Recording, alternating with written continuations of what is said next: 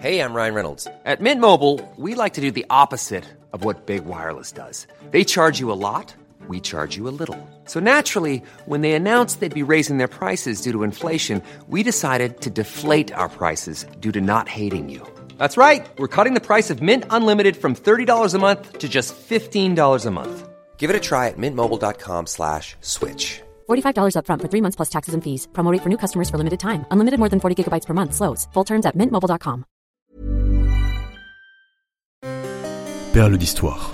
Le premier jour de chaque mois, découvrez une nouvelle petite histoire de la grande histoire. Présenté par Gabriel Massé.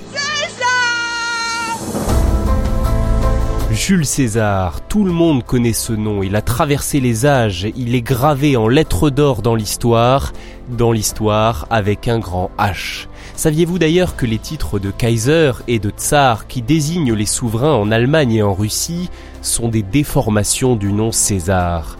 Sa vie est un passionnant roman d'aventure. Nous pourrions décrire pendant des heures les voyages, les conquêtes de Jules César, ainsi que ses nombreuses victoires, ses stratégies, sa culture, sa politique, sa vision du monde. Mais dans cet épisode, je vous propose de revenir plutôt sur sa fin, qui fut pour le moins Brutus. Oups, pardon, qui fut pour le moins brutal. On va d'abord casser deux idées reçues. La première, c'est que Jules César n'était pas empereur. Et non, il ne l'a jamais été. Le premier empereur de Rome sera Octave, son petit-neveu et fils adoptif, je vous en reparlerai à la fin de cet épisode. La seconde idée reçue, c'est celle d'une Rome toute puissante et unie sous César. C'est loin d'être aussi simple. Pendant sa jeunesse, la République de Rome, qui existe depuis près de 500 ans, est agonisante. Son immense territoire est divisé en provinces, des généraux se disputent le pouvoir et les guerres civiles sont incessantes.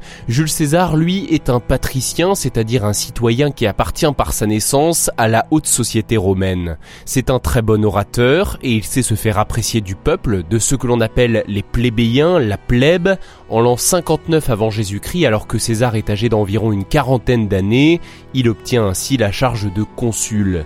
Il fait office de médiateur entre les deux hommes forts du moment, Pompée et Crassus. À eux trois, ils se partagent le pouvoir et forment un triumvirat. Le pouvoir, ça lui est tombé dessus comme la misère sur le pauvre monde, il a pas les épaules. Oh que si de 58 à 51 avant notre ère, Jules César s'impose comme un conquérant, notamment lors de la guerre des Gaules avec sa célèbre victoire décisive contre les troupes de Vercingétorix à Alésia. Pendant ce temps, Crassus meurt et Pompée profite de l'absence de Jules César pour être nommé unique consul de Rome. Le sauveur de Rome. Cela ne plaît pas du tout à Jules César, et fort de son succès en Gaule, il marche sur Rome avec son armée puissante et fidèle, et Pompée prend la fuite. César le poursuit et remporte une victoire décisive à Pharsale en Grèce en moins 48, puis vient à bout de ses derniers partisans sur le continent africain, puis dans le sud de l'Espagne en moins 46 et en moins 45. Ça y est, débarrassé de tous ses rivaux, Jules César est le seul maître de Rome. Il s'autoproclame, ou plutôt se fait nommer par le Sénat, dictateur à vie de la République romaine. Il porte aussi le titre d'impérator, chef suprême des armées. Il n'est pas pour autant empereur, je vous le rappelle, puisque Rome reste une république, tout du moins officiellement. Officiellement.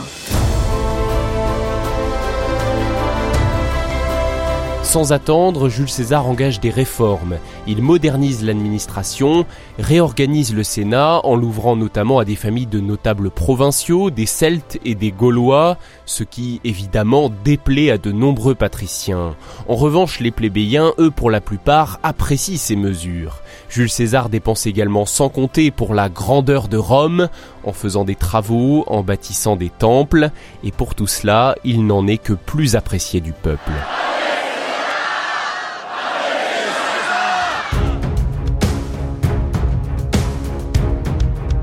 À Rome, une rumeur circule, César envisagerait de renverser la République, de rétablir la monarchie. Si son désamour pour les institutions républicaines et de notoriété publique, voulait-il vraiment devenir roi de Rome? Rien n'est moins sûr. Jules César, d'ailleurs conscient que cette idée pourrait lui coûter la vie, a organisé une mise en scène afin de montrer au peuple que tel n'est pas son souhait. Il a fait appel à l'un de ses amis, le consul Marc-Antoine, qui pendant la fête populaire des Lupercales s'avance vers lui devant la foule et tente de venir placer sur sa tête un diadème royal. Jules César, dans un geste théâtral, saisit le diadème et le jette au sol, montrant ainsi publiquement son refus de devenir roi de Rome. Seulement, la rumeur ne désenfle pas, surtout au Sénat où de nombreux hommes politiques craignent plus que tout un changement de régime.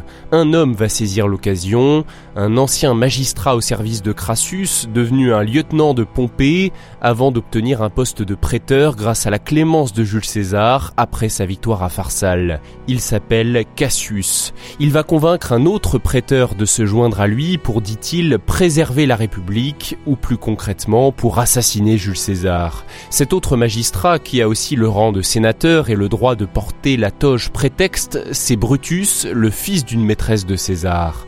Contrairement à une idée largement répandue, il ne semble pas que Brutus ait été adopté par Jules César, il s'agit d'une rumeur rapportée par le biographe Plutarque. L'autre hypothèse selon laquelle il serait le fils naturel de César est aussi rejetée par la plupart des historiens modernes. Ensemble, Cassius et Brutus montent une conspiration et rallient à leur cause entre 60 et 80 sénateurs. Les sources oscillent entre ces deux nombres.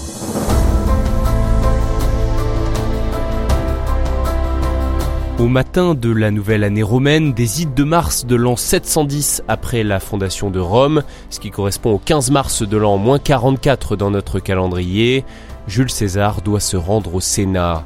Mais la veille, il a trop mangé et trop bu, il a ensuite mal dormi d'un sommeil agité de mauvais rêves, il n'est pas très en forme et hésite à s'y déplacer. D'autant plus que sa femme, Calpurnia, le supplie de ne pas aller à cette séance. Elle dit l'avoir vu couvert de sang dans un cauchemar la nuit précédente, un bien mauvais présage. César décide de l'écouter, ce n'est pas grave après tout, il n'ira donc pas au Sénat ce matin. Les heures passent avant qu'un prêteur proche de César, un certain Décimus, ne vienne s'enquérir de la situation. S'il a toute la confiance du dictateur, c'est en réalité un traître et il parvient à le convaincre de faire le déplacement.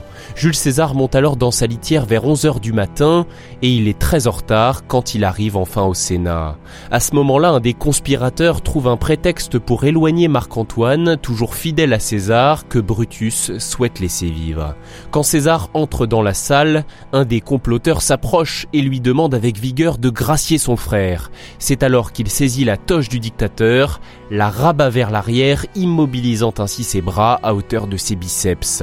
Un moyen certainement de vérifier que Jules César ne porte pas de cuirasse, une manière aussi peut-être de le placer dans une position moins évidente pour se défendre. C'est à ce moment que tout bascule, César reçoit un premier coup de poignard. Suétone, haut fonctionnaire romain et biographe de l'époque classique, raconte Il fut ainsi percé de 23 coups. Au premier seulement, il poussa un gémissement sans dire une parole.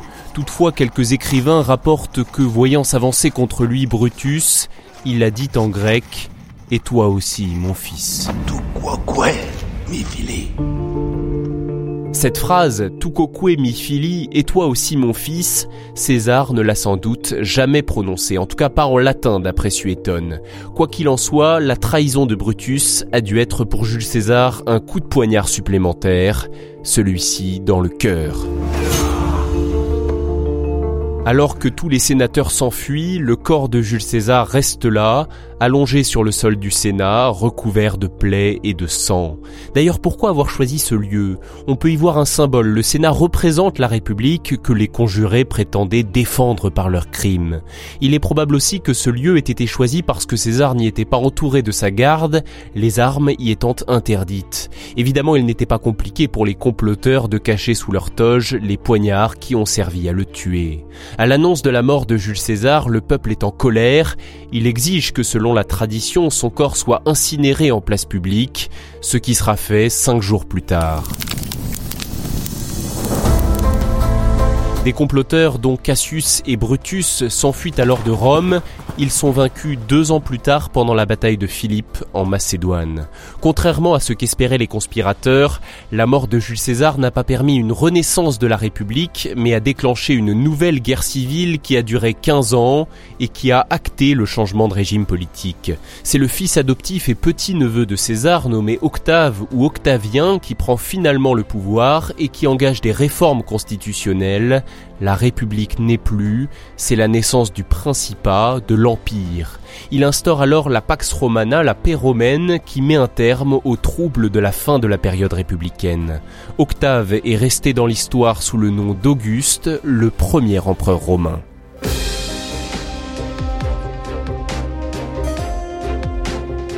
Merci d'avoir écouté cet épisode, cette perle d'histoire qui, je l'espère, vous a intéressé. Si c'est le cas, n'hésitez pas à vous abonner à ce podcast en activant les notifications si ce n'est pas déjà fait. Vous pouvez aussi découvrir les autres podcasts du studio Biloba, notamment Culture G, Mystères et légendes, Science Infuse, sur toutes les plateformes d'écoute de podcasts et sur studiobiloba.fr. À très bientôt!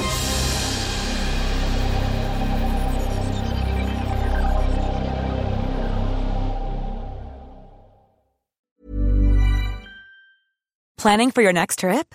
Elevate your travel style with Quince. Quince has all the jet setting essentials you'll want for your next getaway, like European linen, premium luggage options, buttery soft Italian leather bags, and so much more. And is all priced at 50 to 80% less than similar brands. Plus, Quince only works with factories that use safe and ethical manufacturing practices. Pack your bags with high-quality essentials you'll be wearing for vacations to come with Quince. Go to quince.com slash pack for free shipping and 365-day returns.